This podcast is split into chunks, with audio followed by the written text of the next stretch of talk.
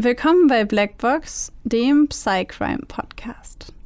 Euch erwartet ein True Crime Podcast mit der extra Portion Psychologie. Ich bin Maxi. Und ich bin Babsi.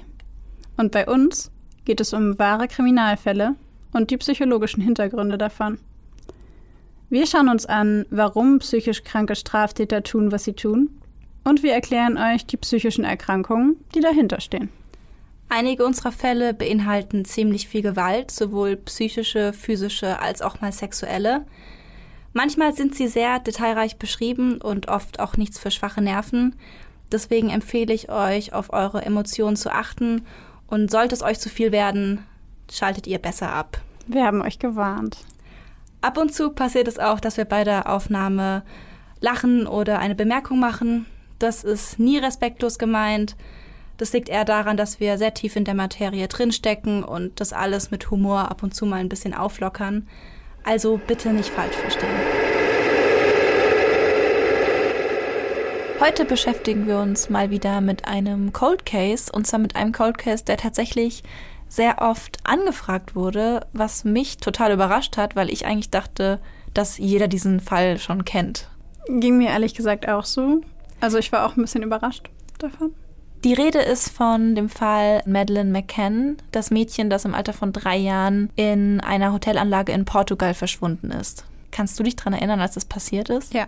Ja? Ja. Okay, ich kann es nämlich nicht mehr. Ich erinnere mich daran, als es passiert ist, weil ich mich an das Bild von ihr in den Nachrichten erinnere. Also ich weiß wirklich nicht warum, aber es gibt so einzelne vermissten Bilder oder einzelne Fälle, die ich irgendwie nicht vergessen habe. Und eins davon war das Foto von ihr. Das Foto ist tatsächlich auch sehr präsent. Dieses eine Foto, wo sie sehr nah vor der Kamera ist und man diesen, wie heißt das? Diesen Fleck im Auge. Diesen Fleck im Auge erkennt, mhm. genau.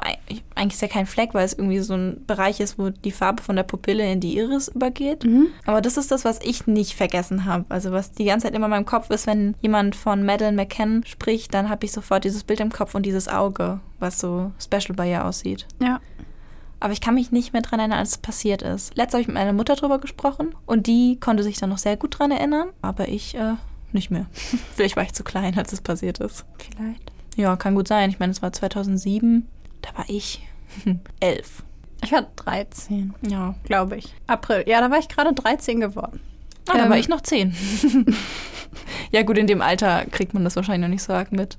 Ja, ich glaube, ich weiß es auch nur, wie gesagt, weil es in den äh, Medien so oft vorgekommen ist. Und ich erinnere mich halt an ihre ganz großen Augen und die blonden Haare. Ja, also das ist mir auf jeden Fall im Gedächtnis geblieben. Naja, äh, lange Rede, kurzer Sinn. Bei uns geht es, wie gesagt, heute um Madeleine McCann. Und ich würde vorschlagen, wir starten direkt. Der Lush Ocean Club in Praia da Luz, Portugal, ist das perfekte Urlaubsziel für Familien aus aller Welt. Er liegt in unmittelbarer Nähe zum Strand von Praia da Luz und bietet alles, was das Herz begehrt. Großzügige Zimmer, ein Fitnessstudio, einen Wellnessbereich, Restaurants auf und um das Gelände, einen Wasserpark, mehrere Poolanlagen, Tennisplätze, eine Bar, ein Kids Club und sogar eine Kindernachtkrippe, um den Eltern ausgedehnte Abende im Restaurant oder in der Bar zu ermöglichen an denen sie sich einmal nicht um ihre Kinder kümmern müssen. Es sind die letzten Tage im April 2007, als die Familie McCann aus Leicester im Ocean Club ankommt. Die Eltern Kate und Jerry McCann freuen sich auf einige Tage voller Ruhe und Entspannung, eine Auszeit von ihrem Alltag als Ärzte und wenn möglich auch für ein paar Stunden von dem Vollzeitjob des Elternseins. Denn auch der verlangt den beiden 39-Jährigen einiges ab, mit der dreijährigen Madeline und den beiden anderthalbjährigen Zwillingen Sean und Emily ist es im Hause McCann nur selten ruhig. Umso mehr freuen sich die Eltern über die Möglichkeit des Kids Club auf dem Gelände. So haben die Kinder Spaß und werden betreut, während die Eltern sich auch einmal Zeit für sich nehmen dürfen. Sie reisen gemeinsam mit einigen befreundeten Familien an, die sich ebenfalls auf einige sonnige Tage an der Algarve freuen. Die Familie McCann bezieht das Apartment 5a gegenüber der Poolanlage und des Tapas-Restaurants, das sich direkt daneben befindet. Das Restaurant gefällt der Gruppe. Sie beschließen, ab sofort jeden Abend um 20.30 Uhr dort zu Abend zu essen. Das Essen ist gut, doch es ist nicht das Essen, das ausschlaggebend ist für die Wahl genau dieses Restaurants. Da es sich so nah an den Apartments der McCanns und der anderen Mitglieder der Gruppe befindet, erscheint es den Erwachsenen als eine tolle Möglichkeit, abends sorgenfrei essen zu gehen und sich einige Drinks zu genehmigen, während die Kinder im Apartment in Ruhe schlafen. Um sicherzugehen, möglichst nah an ihren Kindern zu sein, bitten sie direkt am ersten Abend um eine Dauerreservierung eines Tisches direkt am Pool, da sie ihren Kindern so am nächsten seien. Sowohl die Reservierung als auch der Grund dafür wird im Reservierungsbuch vermerkt. Ein Buch, das für alle, Gäste sowie Mitarbeiter, frei einsehbar ist. Die Nachtkrippe, die vom Hotel angeboten wird, möchte die Familie dagegen nicht in Anspruch nehmen. Da die Kinder in der Nachtkrippe zu anderen Zeiten ins Bett gebracht werden, als ihre Kinder es normalerweise tun, entscheidet sich Kate McCann bewusst dafür, ihre Kinder lieber nachts im Apartment schlafen zu lassen und ab und zu selbst nach ihnen zu sehen. Die Gruppe entwickelt eine Art Schichtkontrolle, um sicherzustellen, dass es den Kindern in ihren Betten gut geht. Während die Eltern die Abende bei einem Glas Wein und leckerem Essen ausklingen lassen, steht alle 20 bis 30 Minuten einer von ihnen auf und macht sich auf den Weg zu den Apartments. Zu Fuß sind es etwa 100 Meter vom Restaurant bis zu den Zimmern, in denen die Kinder schlafen. Man muss nur am Pool vorbei, durch einen der weißen Torbögen, dann nach links und schon ist man da. Auch am Abend des 3. Mai ist wieder ein gemeinsamer Abend im Tapas-Restaurant geplant. Während Jerry noch Tennis spielt, holt Kate die Kinder an diesem Nachmittag um 17.30 Uhr vom Kids Club ab und bringt sie ins Apartment. Madeline ist sehr müde von diesem aufregenden Tag. Sie schläft noch auf dem Arm ihrer Mutter ein. Diese bringt die Kinder ins Bett und macht sich für den Abend fertig. Danach genehmigt sie sich ein Glas Wein auf dem Balkon, während auch Jerry sich anzieht. Pünktlich um 20.30 Uhr treffen sie sich mit ihren Freunden im Restaurant. Um 21 Uhr steht Jerry auf und geht als erster an diesem Abend zu den Kindern. Er betritt das Apartment und drückt die Zimmertür auf. Alle drei Kinder schlafen selig ruhig in ihren Betten. Mit einem Lächeln schließt er die Tür vorsichtig. 25 Minuten später ist Kate an der Reihe. Sie will schon aufstehen, als Matt, ein Freund aus der Gruppe, sie auffällt und ihr anbietet, ihren Kontrollgang zu übernehmen. Dankbar nimmt sie das Angebot an und richtet ihre Aufmerksamkeit wieder auf das angeregte Tischgespräch, das die Gruppe gerade führt. Matt passiert den weißen Torbogen, betritt das Apartment 5a und horcht in die Wohnung hinein. Er sieht Licht und hört ein Geräusch raschelnder Bettwäsche. Eines der Kinder muss sich wohl gerade im Bett umdrehen. Beruhigt schließt er die Eingangstür und macht sich auf den Rückweg zum Restaurant. Um 22 Uhr ist dann doch Kate an der Reihe. Auch sie läuft die 100 Meter zum Apartment und betritt den Flur. Dann erstarrt sie. Licht brennt im Kinderzimmer, dessen Tür weit aufsteht. Sie ist sich sicher, das Licht nicht angelassen zu haben. Vielleicht war es Jerry oder Matt in einem der letzten Kontrollgänge. Als sie auf die Tür zugeht, streift ein kalter Windzug durchs Zimmer und schlägt ihr die Tür vor der Nase zu. Kate zuckt zusammen, dann greift sie nach der Klinke und drückt sie hinunter. Was sie sieht, lässt ihr das Blut in den Adern gefrieren. Madeleines Bett ist leer. Hastig blickt sie sich nach den Zwillingen um. Diese liegen selig schlummernd in ihren Betten. Ihr Blick schnellt zum Fenster. Es steht weit offen, man kann von hier aus die Straße und die gegenüberliegende Häuserreihe erkennen. Sie dreht sich um und rennt panisch zurück zum Restaurant. Noch bevor sie die Gruppe erreicht, schreit sie atemlos Sie haben sie. Das verzweifelte Rufen der Mutter erreicht nicht nur ihren Mann und die gemeinsamen Freunde. Auch andere Gäste des Restaurants schrecken hoch.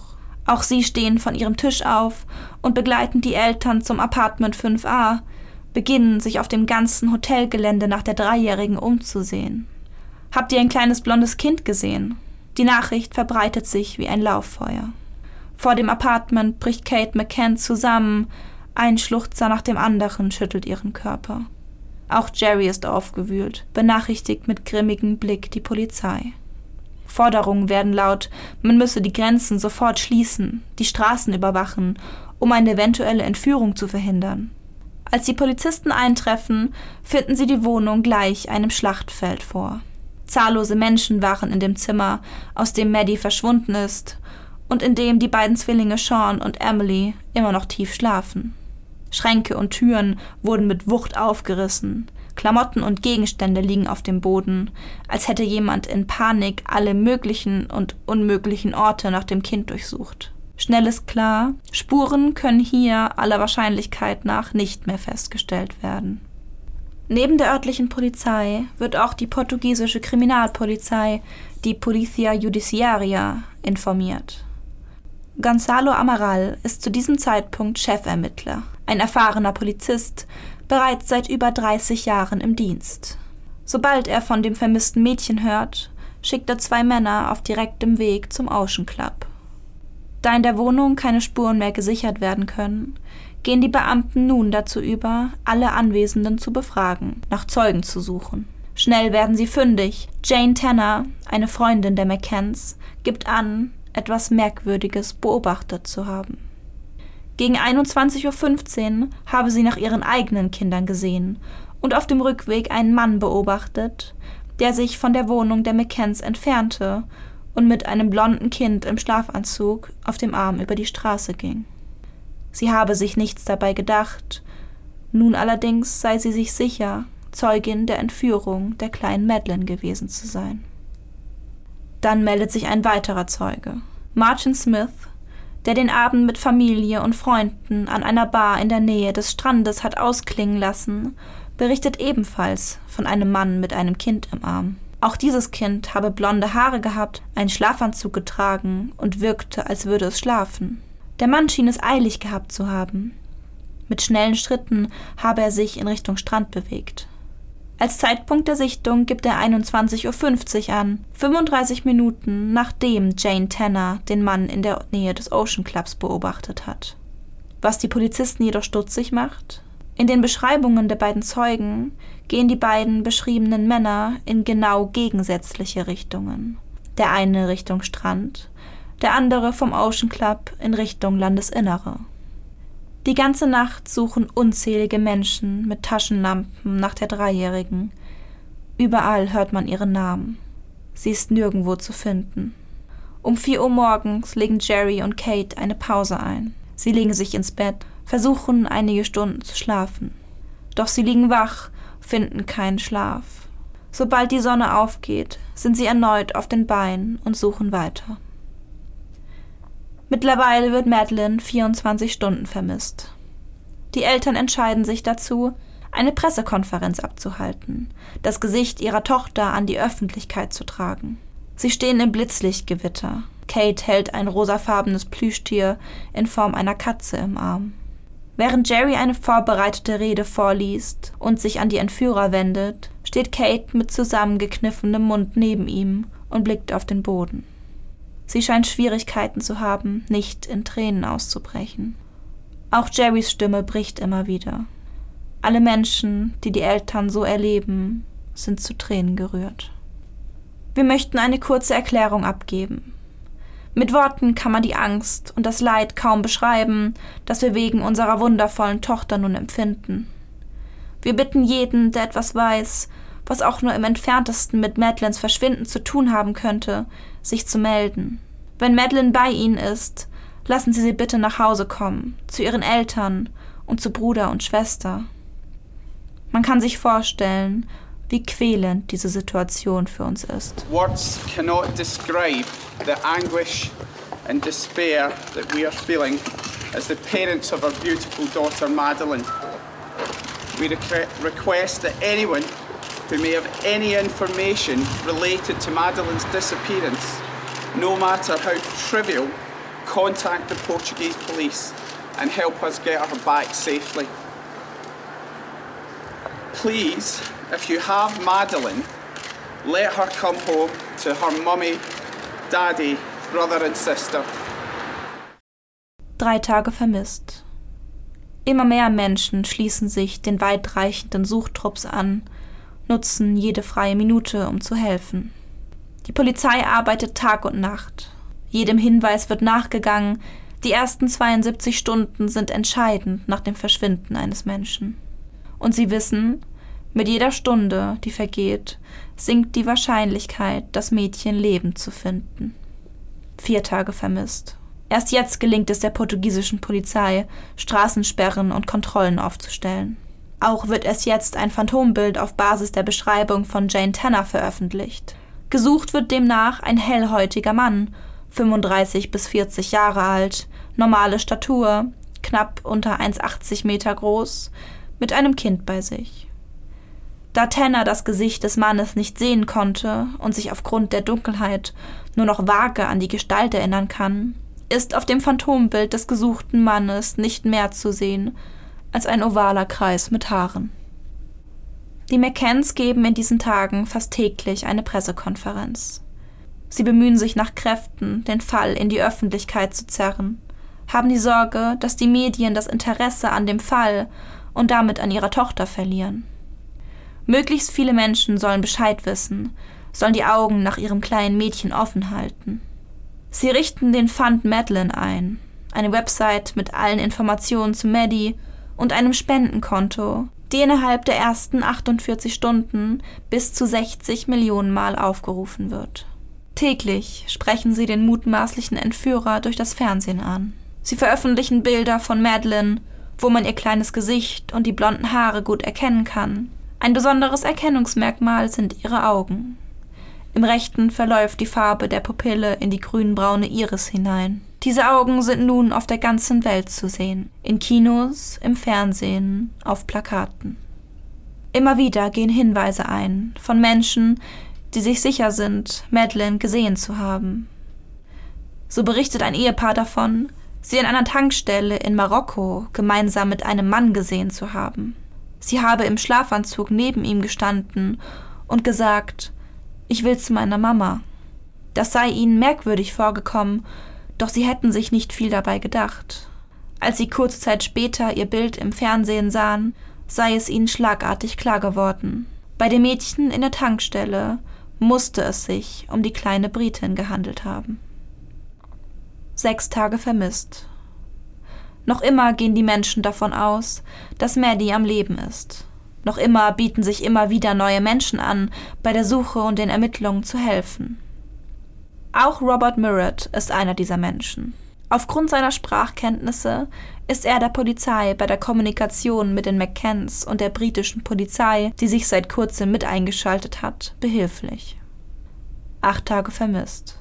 Plötzlich rückt Robert Murrett in den Fokus der polizeilichen Ermittlungen. Vielen der Helfenden ist er suspekt. Er ist so engagiert, dass er bei den Menschen Misstrauen erweckt.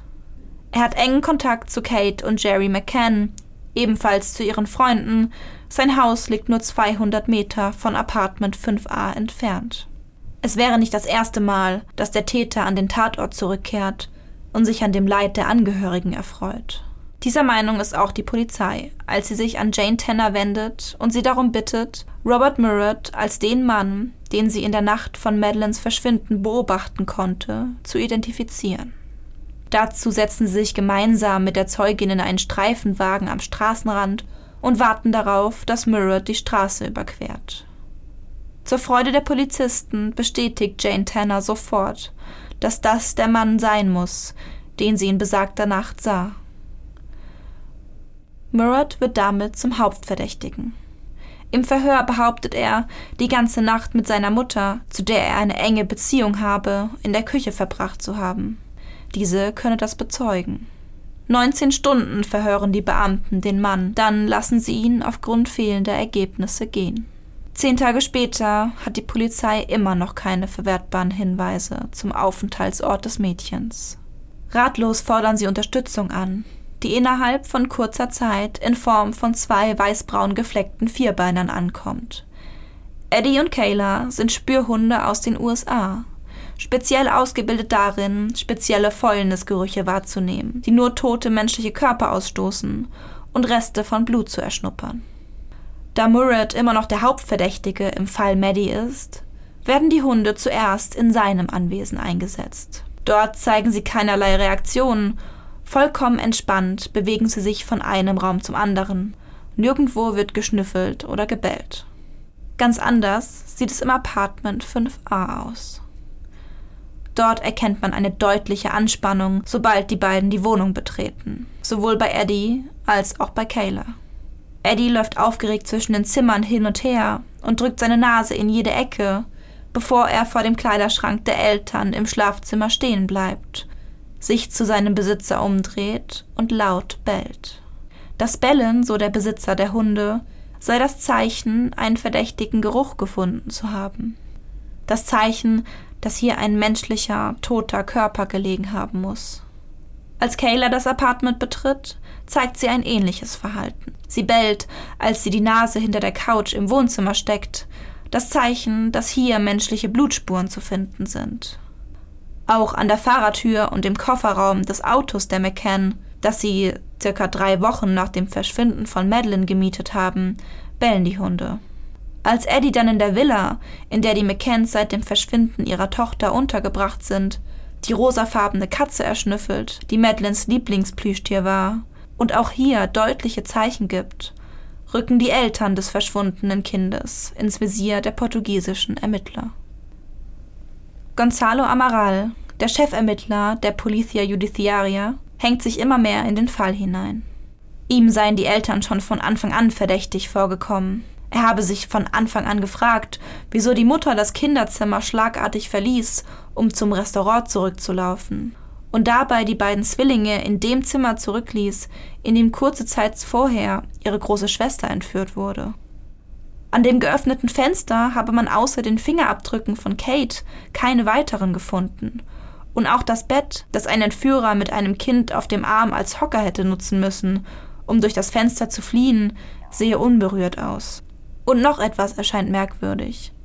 Die Zwillinge der McCanns schliefen in der Nacht des Verschwindens ihrer Schwester ungewöhnlich tief. Kinder in diesem Alter hätten einen leichten Schlaf, so Amaral. Doch diese beiden seien nicht einmal aufgewacht, obwohl unzählige Menschen in diesem Zimmer in besagter Nacht ein- und ausgegangen waren, obwohl die Mutter laut geweint habe und die Menschen hektisch hin und her gerufen hätten. Freunde der Familie berichten daraufhin, dass die Kinder in den Nächten davor gar nicht gut geschlafen hätten. Sie seien laut und unruhig gewesen, hätten viel geweint. Es entsteht der Verdacht, die Eltern könnten ihren Kindern ein Medikament namens Calpol verabreicht haben, um ihnen beim Schlafen zu helfen. Calpol sei ein Medikament, das laut dem Großvater der Kinder in der Familie regelmäßig Gebrauch fände. Es sei ein Schmerzmittel für Kinder, das auch als Beruhigungsmittel verwendet wird. Amaral entwickelt daraufhin eine ganz eigene Theorie. Maddie sei nicht entführt worden, sondern sei nachts durch die Stimme ihres Vaters wach geworden. Sie sei ans Fenster gegangen und habe ihn draußen mit einem Bewohner sprechen hören, habe sich auf die Lehne der Couch gestellt und sich nach vorne gelehnt. Dabei sei sie in den Zwischenraum zwischen Couch und Wand gefallen und habe sich am Kopf verletzt. Jerry, der kurz darauf in die Wohnung kam, habe Panik beim Anblick seiner leblosen Tochter bekommen und ihren Körper erst einmal versteckt, später dann in den Mietwagen gelegt und an einen unbekannten Ort gebracht. Wie zu erwarten, schlägt diese Theorie des Chefermittlers riesige Wellen. Die McCanns sind nun dringend tatverdächtig und werden zum Verhör geladen. Kate wird elf Stunden lang verhört. Auf Anraten ihres Anwalts schweigt sie beinahe durchgehend. Danach ist Jerry an der Reihe er antwortet auf die Fragen der Polizisten, streitet die Behauptungen ab. Doch die Polizei glaubt dem Ehepaar nicht. Sie bleiben weiter die Hauptverdächtigen im Fall Maddie. Obwohl Kate und Jerry geschworen haben, Portugal nicht ohne ihre kleine Madeline zu verlassen, reisen sie aufgrund des Drucks, den die Polizei auf sie ausübt, wieder ab. Sie verlassen Portugal ohne ihre kleine Tochter und werden statt von Madeline von Kameras begleitet als sie in England das Flugzeug verlassen. Die Bilder der Familie werden live übertragen. Während der Übertragung meldet sich plötzlich ein Mann bei der Polizei in Portugal. Es ist Martin Smith, der Mann, der am Abend von Maddies Verschwinden eine verdächtige Person in Richtung Strand hat gehen sehen. Er berichtet den Ermittlern, dass er gerade gesehen habe, wie Jerry McCann aus dem Flugzeug gestiegen war. Im Arm einen der Zwillinge. Es sei ihm plötzlich wie Schuppen von den Augen gefallen. Jerry McCann halte das Kind genau so, wie der Mann am Abend des 3. Mai das schlafende Mädchen in den Armen gehalten habe. Während die McCanns aus Portugal nach England zurückkehren, kommen die forensischen Ergebnisse der Blutproben an, die aus dem Wohnzimmer und dem Auto der McCanns entnommen wurden. Die Proben enthalten Spuren, die zum Teil Madeline zugeordnet werden können. Allerdings nur zum Teil. Es kann nicht mit Sicherheit bestätigt werden, dass es sich hier um Madeleines Proben handelt. Auch bei den Proben aus dem Wagen muss die Übereinstimmung nichts heißen. Obwohl der Wagen drei Wochen nach Maddys Verschwinden gemietet wurde, wurden trotzdem Plüschtiere, Kleidung oder Spielzeug von ihr darin transportiert. Die britischen Forensiker, die die Proben untersuchen, sind sich sicher, dass Madeline nicht in der Wohnung der McCanns gestorben ist. Ganz anders Chefermittler Gonzalo Amaral. Er hält weiterhin an der Theorie fest, dass es sich um einen Unfall gehandelt habe, den die Eltern vertuschen wollten. Doch bevor er dem weiter nachgehen kann, wird er aufgrund von Differenzen mit der britischen Polizei aus dem Dienst entlassen. Kurze Zeit später wird der Fall Maddie von der Generalstaatsanwaltschaft geschlossen. Kate und Jerry McCann jedoch geben die Suche nach ihrer Tochter nicht auf. Sie schreiben ein Buch über ihren Verlust, das sofort zum Bestseller wird und dafür sorgt, dass die Metropolitan Police sich des Falls erneut annimmt. Im Zuge der neuen Ermittlungen wird klar, die portugiesische Polizei hat viele Fehler gemacht.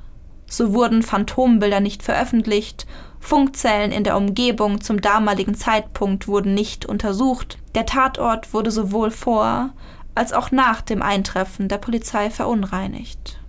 Mit Hilfe von Zeugenberichten, die es bisher nicht in den Fokus der Ermittlungen geschafft haben, werden drei Phantombilder angefertigt diesmal gut erkennbar mit Augen, Nase und Mund. Auch die Funkzelldaten des 3. Mai werden untersucht.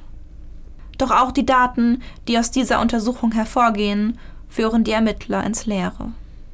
Jahrelang kommt die Polizei im Fall Maddie zu keinen neuen Erkenntnissen. Im Juni 2020 jedoch ändert sich das schlagartig. Die Polizei hat einen neuen Tatverdächtigen. Der Name des Mannes ist Christian Brückner, ein deutscher Staatsangehöriger, der zwischen 1995 und 2007 regelmäßig an der Algarve gelebt haben soll. Unter anderem in einem Haus in Praia da Luz, ganz in der Nähe des Ocean Club. Es ist bekannt, dass er mehrfach in Hotelzimmer und Ferienhäuser eingebrochen ist und mit Drogen gehandelt hat. Aktuell befindet er sich in Haft aufgrund von Vergewaltigung. Zusätzlich steht er in Verdacht, eine Frau aus Irland vergewaltigt und zwei Kinder in Portugal sexuell belästigt zu haben. Untersuchungen zeigen, dass sein Mobiltelefon am Abend von Madeleines Verschwinden in einer Funkzelle nahe der Ferienanlage eingeloggt war. Kurz nach dem Verschwinden des Mädchens zog Christian Brückner zurück nach Deutschland, reist viel, verkaufte Drogen. Er kehrt nie wieder nach Portugal zurück. Doch auch hier tappen die Beamten noch weitgehend im Dunkeln. Nach der Bekanntgabe des neuen Tatverdächtigen im Juni 2020 gehen über 1000 Hinweise ein, manche hilfreich, manche weniger. Die Ermittlungen laufen. Bisher wurden jedoch keine Hinweise gefunden, die den Verdächtigen Christian Brückner entlasten. Wann und ob es zur Anklage kommt, ist fraglich. Am 12. Mai 2020 wäre Madeleine McCann 18 Jahre alt geworden. Statt einem Haufen Geschenke, einer großen, ausgelassenen Party mit all ihren Freunden und innigen Umarmungen können ihre Eltern nicht mehr tun, als wie jedes Jahr ein Geschenk für sie zu kaufen und es zu den anderen Geschenken zu legen, die sich in den Jahren angehäuft haben, und ihr auf der Seite findmadeline.com zum 18. Geburtstag zu gratulieren. Noch immer geben sie die Hoffnung auf ein Wiedersehen nicht auf. Auf die Frage eines Journalisten, der die beiden in einem Interview fragt, wie lange sie noch nach ihrer Tochter suchen würden, antworten die beiden für immer. Ich finde irgendwie der Fall Madeleine McCann ist mit der ganzen Hintergrundgeschichte irgendwie einer von denen, bei denen ich das Gefühl habe, diese Ungewissheit, dieses Nichtwissen, ob man sein Kind oder diese Person jemals wieder sieht, dieses Nichtwissen, was mit ihr passiert ist und wo sie ist. Das ist was, mich macht das wahnsinnig an diesem Fall. Mich macht das wahnsinnig, weil ich denke, was ist mit ihr passiert? Irgendjemand muss wissen, was mit ihr passiert ist. Irgendjemand muss doch was gesehen haben. Irgendwas ist auf jeden Fall passiert und mich macht das völlig irre, dass es so 5000 Szenarien gibt, die hätten passiert sein können. Und die Wahrscheinlichkeit, dass das jemals aufgeklärt wird, ist so gering. Voll. Was mich auch dabei so frustriert, ist, ähm, ich habe natürlich im Zuge der Recherchen nach einer möglichen, einer Möglichkeit, ein Täterprofil zu erstellen, gesucht. Wer aufmerksam die letzten Folgen gehört hat, weiß, dass wir auch schon mal psychologische Täterprofile durchgenommen haben. Und ich habe nach sowas gesucht und habe tatsächlich leider nur sehr wenig gefunden, was daran liegt, dass es ja bei ihr teilweise auch gar nicht klar war oder zu verschiedenen Zeitpunkten gar nicht klar war, ob das überhaupt jetzt wirklich jemand Fremdes war, ob das überhaupt eine Entführung war, was es genau war. Es gibt halt keine Leiche, es gibt nichts, woran man gucken kann, war das ein organisierter Täter, war es ein unorganisierter, war, war, das, war es ein Overkill, war das sexueller Missbrauch, man weiß einfach gar nichts. Ja, zumal es ja auch so, so viele unterschiedliche Hinweise gibt, auch so viele unterschiedliche Dinge. Du hast ja erzählt, dass als, ähm, als die Mutter, also als Kate zurück in dieses Apartment kommt, dass das Fenster offen war. Und da gibt es auch unterschiedliche Versionen. Da mhm. gibt es Ermittler, die sagen, als wir da angekommen sind, war das Fenster nicht offen. Und am Türrahmen haben wir nur die Fingerabdrücke von Kate McCann gefunden. Und es waren sogar die Jalousien unten. Und ähm, also es, das finde ich so das Schwierige daran. Es gibt tausend verschiedene Versionen und alle möglichen gegensätzlichen Hinweise, die für die eine oder für die andere Theorie sprechen. Und ich weiß gar nicht, mich macht das völlig kirre. Cold Cases finde ich an sich schon schwierig. Und ich glaube, es versteht mich jeder. Ich glaube, jeder weiß, was ich meine. Ähm, aber ein Cold Case mit einem vermissten Fall kombiniert macht mich völlig irre. Ähm, mich erinnert das extrem an Natascha Kampusch zum Beispiel, mhm. bei der man ja auch jahrelang, jahrelang gedacht hat, was ist passiert? Keine Spuren, keine Hinweise, wie vom Erdboden verschluckt. Und so ist es ja bei Maddie irgendwie auch. Sie ist einfach aus ihrem Bett verschwunden. Es ja. ist einfach, als hätte sie sich in Luft aufgelöst. Und weiß ich nicht, Natascha Kampusch ist acht Jahre später wieder aufgetaucht, aber Maddie nicht. Die ist halt jetzt schon 15 Jahre weg. 16. 16 Jahre. Ja, stimmt. 16 Jahre. Und das ist einfach. Ich bin mir da ja gar nicht sicher, aber es erscheint mir so unwahrscheinlich, dass man sie nochmal findet. Weil mhm. ich denke, Vielleicht so in 20 Jahren und dann findest du aber irgendwo ein Skelett. Ja. Weil ich mir halt denke, dieses Auge ist so auffällig und die Eltern haben so eine, eine riesen Story nicht daraus gemacht, aber in die Öffentlichkeit getragen. Also nicht, dass mich jetzt jemand falsch versteht, ne? Aber sie haben es so, so gut öffentlich gemacht, dass gefühlt jeder auf der ganzen Welt Maddies Gesicht kennt und dieses Auge, diese, diese Besonderheit in ihrem Auge kennt. Und es erscheint mir so unwahrscheinlich, dass das dass das nicht irgendwo aufgefallen wäre. Ja, ja, voll. Ich weiß noch, als ich früher so, ich meine, ich war ja elf, als es passiert ist, aber als ich älter war, der Fall kam ja irgendwie jedes Jahr, kam das ja irgendwann wieder mal im mhm. Fernsehen, dann kam dann wieder eine Doku, dann kam ja auf Netflix auch mal eine Doku raus. Und ich weiß noch, dass ich jedes Mal immer dachte so, oh, vielleicht, vielleicht läuft es ja wie bei Natascha Kampusch. Vielleicht ist sie irgendwann als erwachsene Frau wieder da. Aber je älter je mehr Zeit vergeht, desto weniger glaube ich daran. Ja. Und das ist so traurig und ich kann die Eltern so gut verstehen, dass sie halt daran festhalten, aber ich stelle es mir total schmerzhaft vor, die ganze Zeit zu hoffen und zu warten und es passiert nie. Ja, ich glaube, das ist wahrscheinlich, also ich weiß es nicht, aber ich könnte mir vorstellen, dass das das Schlimmste daran ist. Ja. Dass du eigentlich immer, wenn das Telefon klingelt, dass ein winzig, winzig kleiner Teil von dir denkt, vielleicht ist das die Polizei und sie sagen, sie haben sie gefunden. Ja. Oder wenn jemand an der Tür klingelt. Ich weiß nicht. Ich habe neulich auf äh, TikTok, glaube ich, oder Instagram, eins von beidem, habe ich ein Video gesehen von einer jungen Frau, die gesagt hat, ja, ich glaube, ich bin Madeleine McCann. Und ich war so, what? Ja, das war so eine, äh, oh, davon habe ich gelesen. Irgend so eine Studentin, die meinte, sie wäre Madeleine McCann. Ja. Ich ja. habe das nicht weiter verfolgt, weil ich, ich davon nicht. ausgegangen bin, wenn das der Wahrheit entspricht, dann wird das durch die Medien gehen. Weiß ich nicht. Weiß einer von euch was darüber da draußen? Irgendjemand? Oh ja, schreibt uns bitte mal. Weil tatsächlich habe ich das mal gelesen, aber auch nicht verfolgt, weil ich mir irgendwie dachte, ja, Bullshit, als ob, also als ob die das jetzt ist, da hätten wir was von gehört. Ja. Hm, das würde mich jetzt interessieren. Ja, mich auch. Wie gesagt, schreibt uns gerne mal. Ähm, ihr kennt das Übliche auf Instagram, heißen wir Blackbox der Podcast. Schreibt uns gerne eine Nachricht ähm, oder kommentiert unsere Bilder. Und dann diskutieren wir einfach da ein bisschen. Aber ähm, genau, meldet euch gerne bei uns, was ihr denkt. Es gibt ja, was den Fall äh, Maddie betrifft, irgendwie drei Theorien. Mhm. Einmal, Maddie ist weggelaufen. Dann zweitens, die Eltern sind es gewesen. Oder drittens, sie wurde tatsächlich von jemand Fremden entführt. Ja. Eventuell sogar von Christian Brückner. Genau, der ist ja der aktuelle Verdächtige. Und wir würden heute in der Folge einfach ganz gerne diskutieren und so ein bisschen darüber sprechen, was wir glauben, was wir uns vorstellen könnten und was für welche Theorie spricht. Auch aus psychologischer Sicht logischerweise, denn das hier ist ja ein Psycrime-Podcast. Was sagst du denn zu der ersten Theorie, die so vertreten ist? Das ist ja die, dass Madeline vielleicht einfach weggelaufen ist und dann irgendwie entweder irgendwo sich verletzt hat, irgendwo in den Graben gefallen ist und vielleicht, oder vielleicht auf dem Weg entführt wurde. Halte ich ehrlich gesagt für sehr, sehr unwahrscheinlich. Und zwar halte ich es für unwahrscheinlich, weil man ja berücksichtigen muss, dieses Kind war drei Jahre alt. Mhm. Und mit drei Jahren glaube ich nicht, dass ein Kind, wenn die Eltern nicht da sind und es nachts aufwacht, in erster Linie aus einem Apartment rausläuft. Also in die Dunkelheit. Ja. Das kann ich mir nur sehr, sehr schwer vorstellen. Und wenn, dann hätte sie geweint.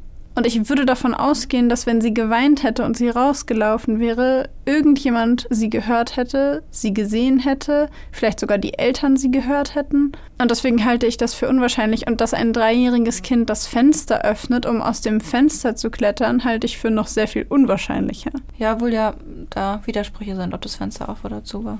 Ich halte es aber tatsächlich auch für unwahrscheinlich. Ähm, der Gedanke, der mir da zuerst gekommen ist, ist okay, wenn sie rausgelaufen ist aus der Hotelanlage und dann irgendwie sich verletzt hat, hingefallen ist, was weiß ich.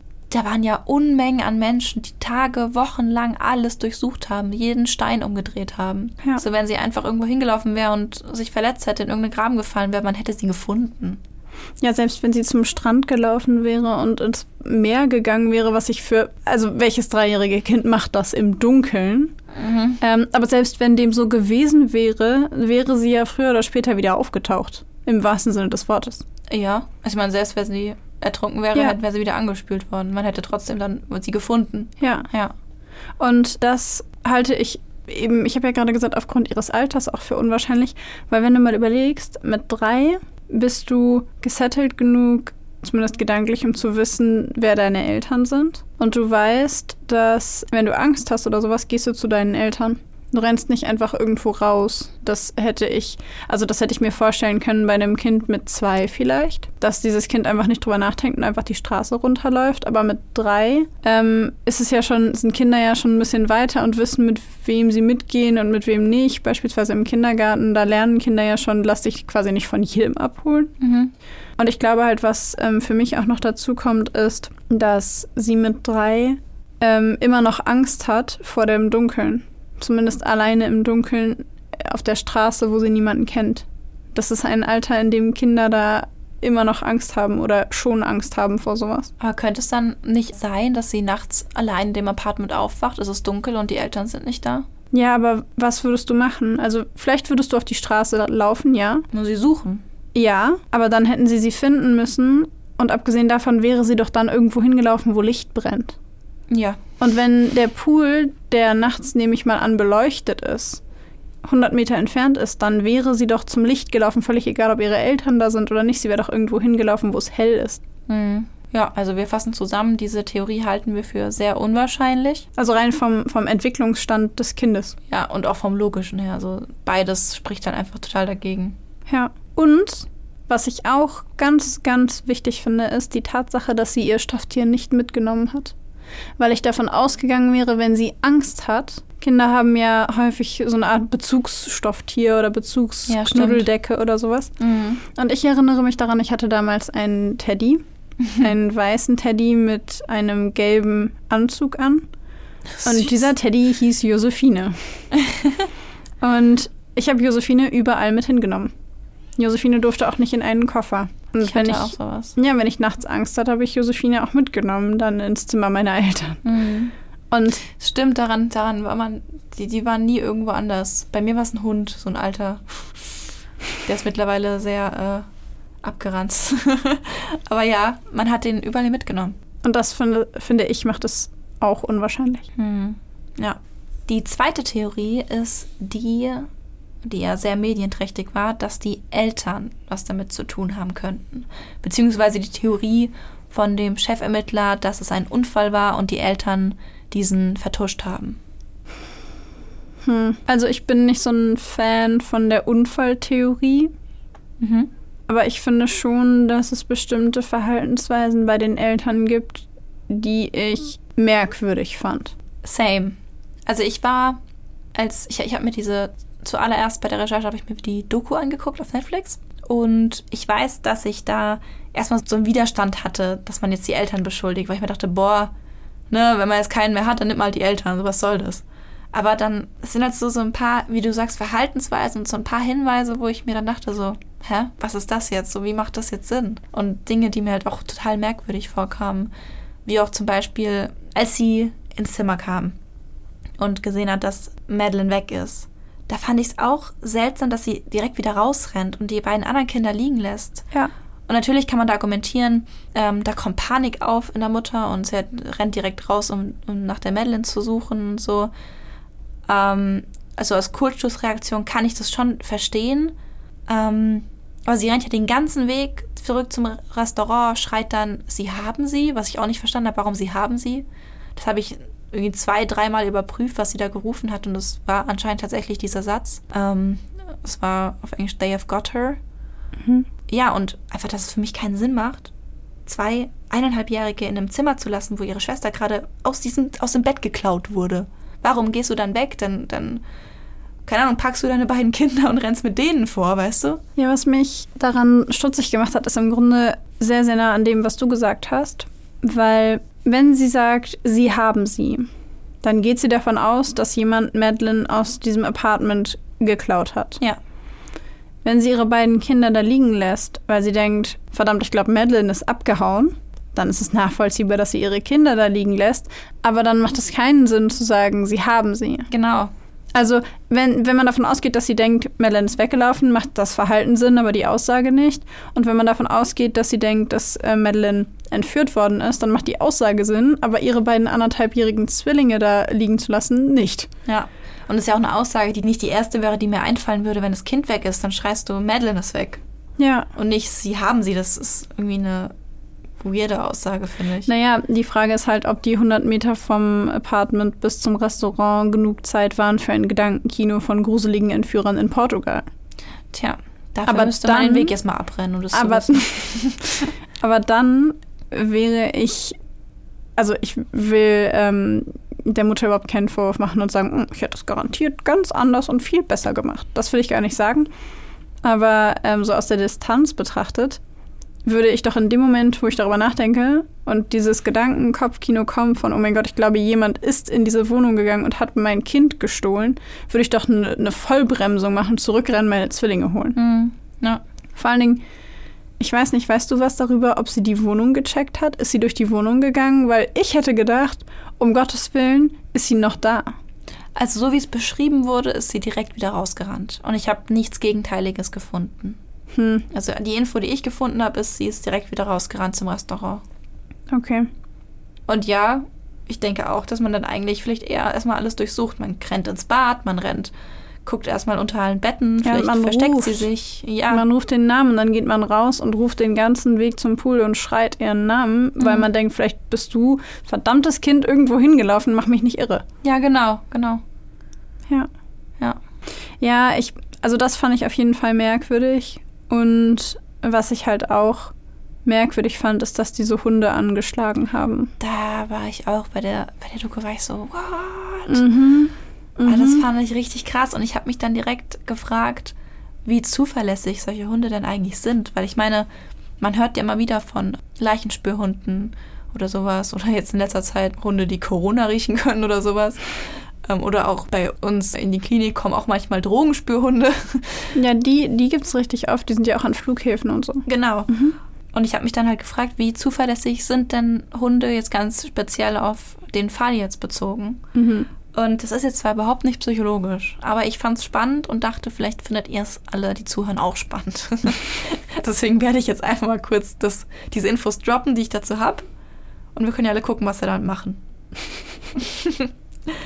ähm, was ich nicht wusste, ist, dass Spürhunde, die ähm, bei der Personensuche eingesetzt werden, Man-Trailer heißen. Den Begriff habe ich schon mal gehört. Ja, ich, kan ich kannte ihn überhaupt nicht vorher. Und es gab eine Studie von der Uni Leipzig, wo sie Versuche mit sieben Hunden gemacht haben. Und ähm, diese Hunde sollten die Spur von einem Menschen verfolgen und hatten dafür Achselschweiß, Speichel und DNA. Die DNA, falls sich jetzt jemand fragt, wo gibt es jetzt die DNA her, die wurde aus einer Blutprobe extrahiert. Und ähm, in dieser Studie kam raus, dass die Hunde eine richtig hohe Trefferquote hatten. Ähm, sie haben die Spur von einem Verdächtigen in 82 Prozent der Fälle verfolgen können. Private Rettungshunde fand ich auch spannend, tatsächlich in 65 Prozent der Fälle. Also auch welche, die jetzt gar nicht polizeilich tätig sind. Krass. Und auch ähm, wenn die Spuren ein bis sechs Monate alt waren, also wirklich schon länger her, konnten die Hunde in 80 Prozent der Fälle die Geruchsspur aufnehmen und die Spur verfolgen. Ähm, die ersten 100 Meter wirklich komplett korrekt.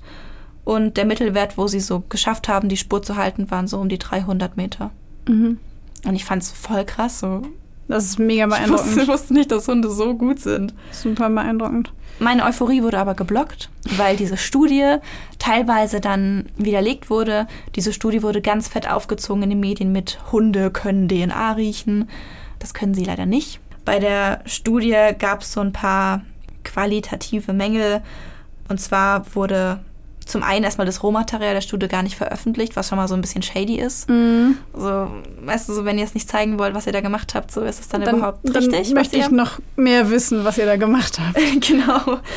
Außerdem konnte nicht ausgeschlossen werden, dass die verwendete DNA irgendwie verunreinigt wurde, irgendwie irgendwelche, irgendwelche Geruchsstoffe hinzugefügt wurden, dass die Hunde es besser verfolgen können.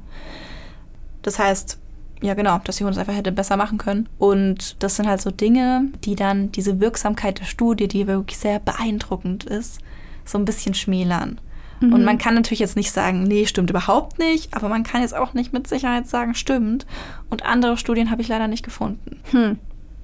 Also, was ich in puncto auf diese Spürhunde total merkwürdig fand, war die Aussage des Vaters als Reaktion auf dieses Studienergebnis, weil die Hunde ja auch am Auto gebellt haben. Daraufhin hat der Vater gesagt, ja, wir haben vor ein paar Tagen Fleisch gekauft. Das fand ich super irritierend. Ja, vor allem, weil es halt einfach, ich meine, da wurde ja dann noch der Halter von den Hunden auch noch dann irgendwie interviewt, der ganz deutlich gesagt hat, nee, also Nur menschliches Material. ja, ich meine ganz ehrlich, sonst würden die doch ständig falsche, falsche Spuren aufnehmen, wenn die von jedem Stück Schinken abgelenkt werden. Ja. Ist so. Stimmt. Es hat ja Dann wären sie keinen einfach Sinn. ein normaler Hund. Ja, ja, das kann meiner auch. Ja, das ist auf jeden Fall, also das fand ich auf jeden Fall schwierig. Was ich unabhängig von diesen äh, Man-Trailing-Dogs auch schwierig fand, ist diese ganze Geschichte mit diesem, äh, wie hieß er noch gleich, der Übersetzer? Robert Murrett. Ah ja, genau, ähm, mit diesem Robert Merritt, dass das einfach so schnell abgefrühstückt wurde. Mhm. Also dieses, ach so, ja, deine Mutter hat gesagt, ihr habt euch 19 Stunden in der Küche unterhalten. Oder wie viel? Neun Stunden? Die ganze Nacht? Äh, Die ganze Nacht, ja. keine Ahnung, in der Küche unterhalten. Und die Mutter ist so, ja, haben wir. Und dann so, ach so, ja, okay, cool. Also, ich hatte irgendwann mal gehört, dass sie sein Haus auch durchsucht haben komplett. Mhm. Und dass sie nichts gefunden haben. Also gar nichts, nicht den geringsten Hinweis. Aber was ich bei der Stelle auch bei den Ermittlungen richtig krass fand, ist, dass sie die Frau Tenner ähm, in dieses Auto gesetzt haben und gesagt haben, ja, der läuft jetzt gleich über die Straße, sag mir mal, ob der das ist. Ist halt, Also geht es noch ein bisschen suggestiver? aber wirklich. So, äh, du schaffst deiner Freundin und uns allen so ein heftiges Erfolgserlebnis, wenn du jetzt mit dem Finger auf diesen Typen zeigst und sagst, der war's. Das ist, das ist so Suggestion at its finest. Wirklich. So, so eine Frau, die sich wünscht, dass das Kind gefunden wird, sich wünscht, dass der Täter gefunden wird, die auch noch mit den Eltern, die so leiden, befreundet ist, Die sich die unter Druck steht, weil sie die einzige oder eine von zwei Personen ist, die den gesehen hat. ja, genau. Die sich vielleicht auch schlecht fühlt, dass sie ihn nicht angesprochen hat. Ja. Ich habe in dem Moment, als du das vorgelesen hast, dachte ich, oh mein Gott, ich habe mir vorgestellt, du wärst diejenige, deren Tochter verschwunden ist und ich wäre diejenige in der Haut von der Mrs. Tanner. Und ich würde mich so unfassbar schlecht fühlen. Und ich würde mein, mein ganzes Leben lang würde ich es bereuen, dass ich diesen Mann nicht angesprochen habe, weil er möglicherweise dein Kind hat. Ja. Ich glaube, ich könnte dir nie wieder in die Augen gucken, obwohl ich objektiv weiß, dass sowas passiert und dass man nicht immer von sowas ausgehen muss. Aber ich glaube, ich könnte dir nie wieder in die Augen sehen. Ja, und bei diesen krassen Schuldgefühlen, die diese Person, denke ich mal, auch gehabt hat oder hat, vielleicht immer noch, weiß ich ja nicht, ähm, dass man dann die da hinsetzt und nur eine Person als Gegenüberstellung dann nimmt. Vor allem, das ist ja nicht mal eine richtige Gegenüberstellung, man sieht den einfach nur über die Straße laufen. Ja. Das ist einfach, ah, das ist, diese krassen Emotionszustände, die sie da hatte, machen einen ja auch super angreifbar dafür. Voll. So egal, ob du sonst eine abklärte Person bist oder erst über Entscheidungen nachdenkst oder sonst irgendwas. Das macht halt einfach was mit dir, dass du halt krass halt- beeinflusst wirst. Natürlich. Apropos krass beeinflusst, was denkst du über den Hinweis von diesem Mr. Smith, der gesagt hat, oh ja, das sieht total so aus wie der Mann, den ich gesehen habe, der das Kind getragen hat, der hält das Kind genauso. Schwierig. Im ersten Moment habe ich mir gedacht, krass, okay, dann muss das ja sein. Weil diese Person, ja, wenn wir es jetzt gerade von Suggestibilität haben, diese Person ja eigentlich unter keinem Druck stand. So, sie hat keinen Bezug groß zu den Eltern. Klar, natürlich tut es ihm bestimmt auch leid und leidet mit darunter, dass da ein Mädchen entführt und dass er vielleicht das gesehen hat. Aber er hat jetzt keinen persönlichen Bezug zu, der, zu den Eltern. Er stand nicht unter irgendwelcher Beaufsichtigung. Niemand hat ihn unter Druck gesetzt, sondern er hat von sich aus angerufen und gesagt, hey, der trägt das Kind genauso wie den Mann, den ich in der Nacht gesehen habe. Und ich habe mich halt gefragt, gibt es so viele verschiedene Möglichkeiten, ein Kind zu tragen? Ich habe keins, ich weiß es nicht, aber du hast doch immer die eine Hand unterm Po und die andere Hand auf dem Rücken bei so kleinen. Oder nicht? Bei einer Dreijährigen? Nee, die anderthalbjährigen hat er ja da getragen. Ach so, ja, die kannst du, ja, aber die kannst du ja auch so über deine Arme tragen, sodass sie quasi liegen. Also du kannst so, sie so einmal in der liegen. horizontalen und in der vertikalen tragen. Hm. Wahrscheinlich kannst du sie auch noch auf 5000 andere Arten tragen, Okay, aber ja, das sind wahrscheinlich die so gängigsten. aus. ja, ich auch nicht. Wir haben, wir haben immer noch beide keine Kinder, also Ja, und da habe ich mir gefragt, so, okay, er war nicht unter Druck und hat sich trotzdem dafür entschieden, sich zu melden. Aber es ist halt, man kann natürlich keine Hauptverdächtigung auf die Aussage von einem Typ, der dann Jerry McCann im Fernsehen gesehen hat. Kann man sich ja nicht drauf verlassen, das geht nicht, das ist zu wenig. Nee, und ich glaube ehrlich gesagt auch, dass der massiv beeinflusst wurde dadurch, dass die Medien ja erst für die McCanns und für die Suche nach Maddie ähm, sehr, sehr viele Informationen veröffentlicht haben und sehr viele Fakten und immer eine neue Story in Anführungszeichen, also immer einen neuen Bericht. Und sich das ja dann auch richtig krass gewendet hat gegen die McCanns und danach meldet er sich und sagt, oh ja, äh, jetzt wo ihr das alle sagt, ich glaube, der war's. Ja. Und ich glaube, wenn du nur zwei Zeugen hast, die den gesehen haben, dann lastet auf beiden Zeugen enorm viel Druck. Ja. Ich meine, das Klima hat sich ja wirklich total gewandelt gegen die McCanns, ne? Das war ja am Anfang so voll Sympathie, Sympathie für die beiden. Ja. Und dann irgendwann hat sich total gewendet und auf einmal sind doch alle Leute total abwehrend, meinen so, ja, wie kann man auch sein Kind einfach da in der Wohnung lassen? Und es ist doch klar, dass da was schief geht und das will ich nie machen, was für schlechte Eltern sind das? Und auf einmal kommen so, so diese ganzen Dinge und dann kommst du, ja, die waren doch, sind doch total komisch und die sind auch in den Interviews total komisch und so alles wird dann so in diese Richtung gedrängt, so, die waren es auf jeden Fall. Ja.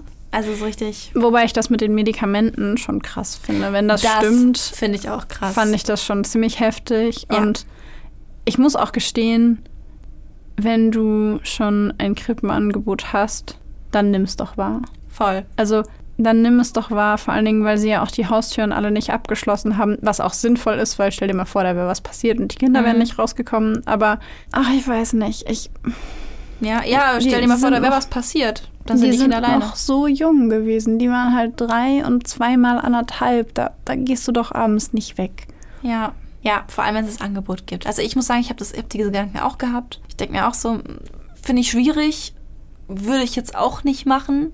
Die, diese Welle an Hass, die da halt dagegen kam, allein schon wegen dem Umstand, da, da hat man halt so ganz stark gemerkt, wie, es, wie das so umschlägt, weißt du? Wie Ja. es von Sympathie zu totaler Antipathie umschlägt. Und ähm, das mit den Medikamenten fand ich auch heftig, vor allem weil der, der Großvater dann irgendwie meinte, ja, das ist bei uns normal. Das machen wir halt so. Wenn die Kinder halt nicht schlafen können, gibt es ein Schmerzmittel. Ja, also ich finde das, ähm, ich kannte das eigentlich immer nur mit Whisky, aber okay. Kindern Whisky geben? Mm, Man steckt den Schnulli in den Whisky. Oh, oh, Also, okay. Mir in okay. der Familie hat das niemand gemacht. Aber das ist so ein, so ein Running Gag, kennst du es nicht? Also das macht natürlich niemand und das würde ich auch nicht machen, aber... Ach, sag niemals nie. Also ich meine, dass es niemand macht. Nicht, dass Ja. du es machen würdest. Hm. Also jedenfalls, äh, um, um diesen Punkt abzuschließen, ich bin mir nicht sicher, ob die Reaktion der McCanns nicht auch einer Schockreaktion zugeschrieben werden kann. Ja. Wobei, ich, wobei ich manche Dinge einfach nicht stimmig finde daran. Finde ich auch nicht. Und ich finde es auch, also ich, ich möchte irgendwie auch nicht sagen, ich bin mir sicher, sie waren es nicht. Ich will aber auch nicht sagen, sie waren es. Weiß ich, weil ich finde irgendwie, es passt so viel nicht. Es passt aber auch so viel bei den anderen Theorien nicht. Von daher, keine Ahnung. Was halt dagegen spricht, ist halt irgendwie so, wenn du weißt, dass das Kind tot ist, warum suchst du dann noch 15, 16 Jahre später so intensiv nach dem Kind? Warum schreibst du Bücher? Warum bist du immer noch auf dieser Website aktiv? Und Ja, das, das verstehe ich auch nicht. Weißt du, das macht ja dann keinen Sinn. Dann würdest du irgendwann aufhören, weil du dann vielleicht machst du es am Anfang für die Show, dass alle Ja. denken, oh, du bist das trauernde Elternteil. Aber irgendwann hörst du damit auf. Ja. Und sie hören halt nicht auf. Sie sind immer noch dabei. Und das ist halt wieder was, was für mich irgendwie wieder dagegen spricht. Ja, voll. Also, ne, man könnte, ich bin voll bei dir, man könnte natürlich sagen, ja, vielleicht für die Show, aber dafür machen sie es einfach auch schon zu lange. Ja. Und klar kann man jetzt sagen, hm, vielleicht für die Aufmerksamkeit, aber das ist halt auch ein extremes Risiko, dass sie dann eingegangen wären, für die Aufmerksamkeit an die Presse zu gehen, das 15 Jahre lang zu machen und quasi sich nie sicher sein zu können, ob sie dann wieder in den Fokus von neuen Ermittlungen geraten. Ja. Was allerdings wieder dafür spricht, dass es die Eltern sein könnten, ist ja der Umstand, dass ja schon in einigen Studien belegt werden konnte, dass die Menschen, die Kinder entführen oder bei Kindstötungen beteiligt sind, meistens Menschen sind aus dem nächsten Umfeld der Kinder. Und von daher erscheint es mir nicht abwegig, die Eltern ins Visier zu nehmen. Es gab zum Beispiel ein Team am Kriminologischen Forschungsinstitut in Niedersachsen, das acht Jahre lang Tötungsdelikte an Kindern in, zugegeben in Deutschland, aber Tötungsdelikte an Kindern untersucht hat. Von 535 Opfern war kein einziger echter Fremdtäter beteiligt. Hm, das wirft jetzt schon Fragen auf.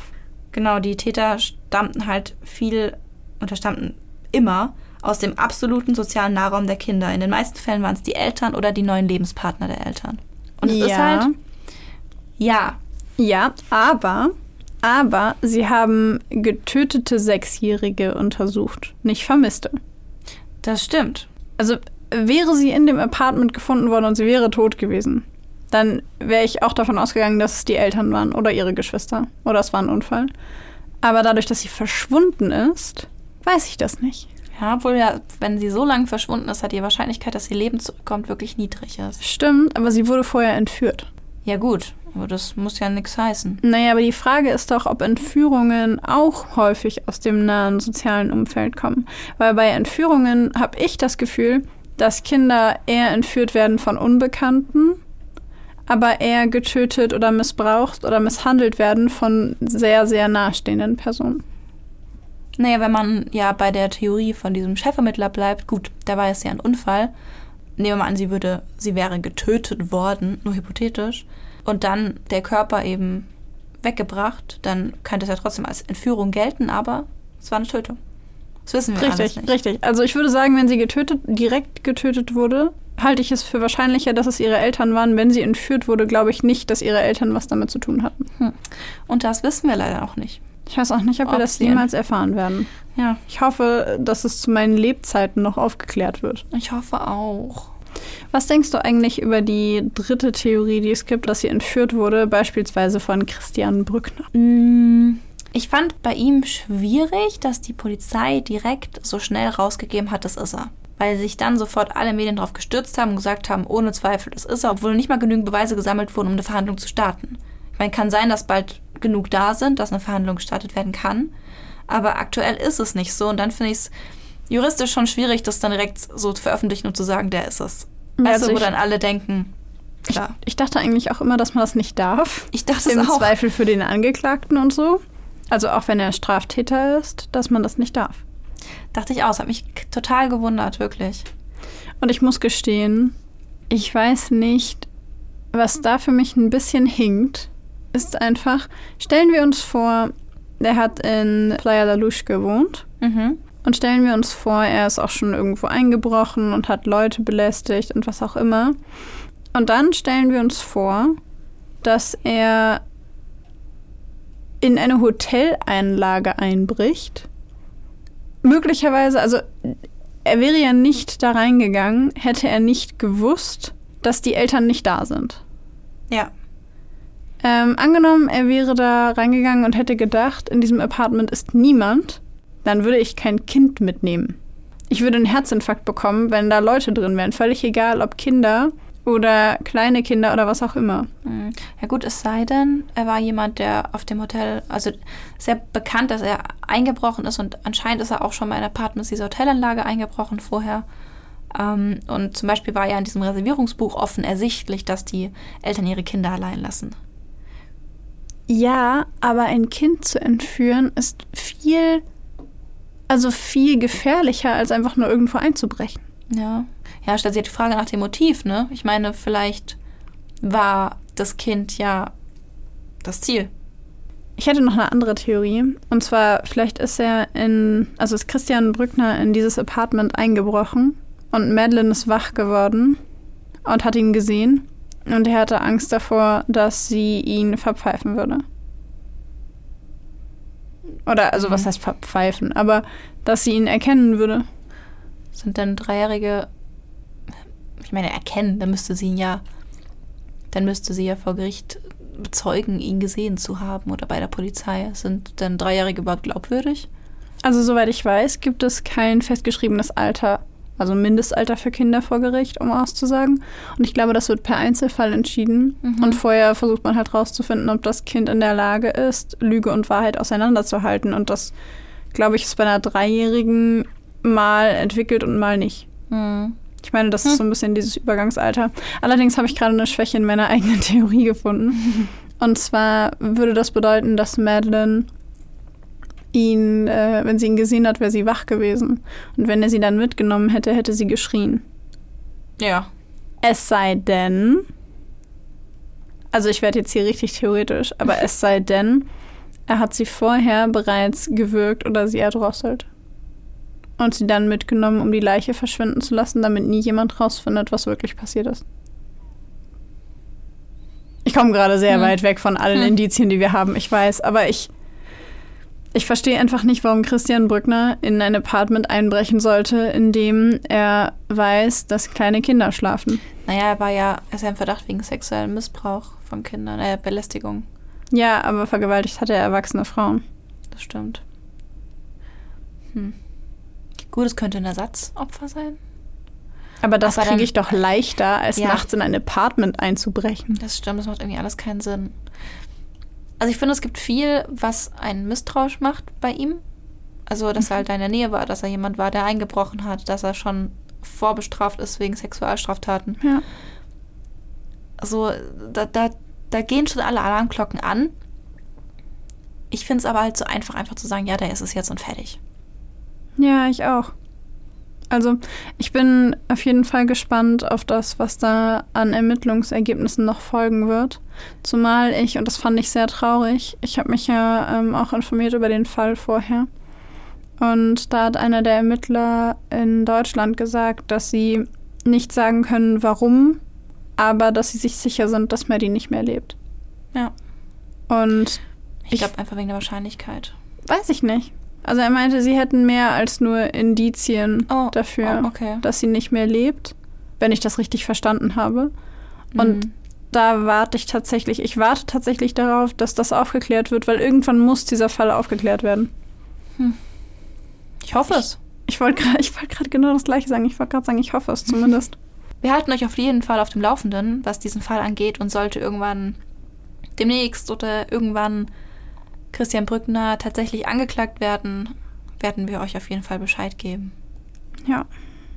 Und ich würde sagen, bis dahin hoffen wir einfach, dass dieser Fall aufgeklärt wird und dass Maddie McCann vielleicht doch noch auftaucht. Lebendig, bitte. Naja, sie kann ja auch tot auftauchen. ich finde das ein wichtiger Zusatz. Maxi. Ja, also Okay. in diesem Sinne würde ich sagen, Gut. schließen wir das ab. Ja, für heute. Und sagen Tschüss. Tschüss.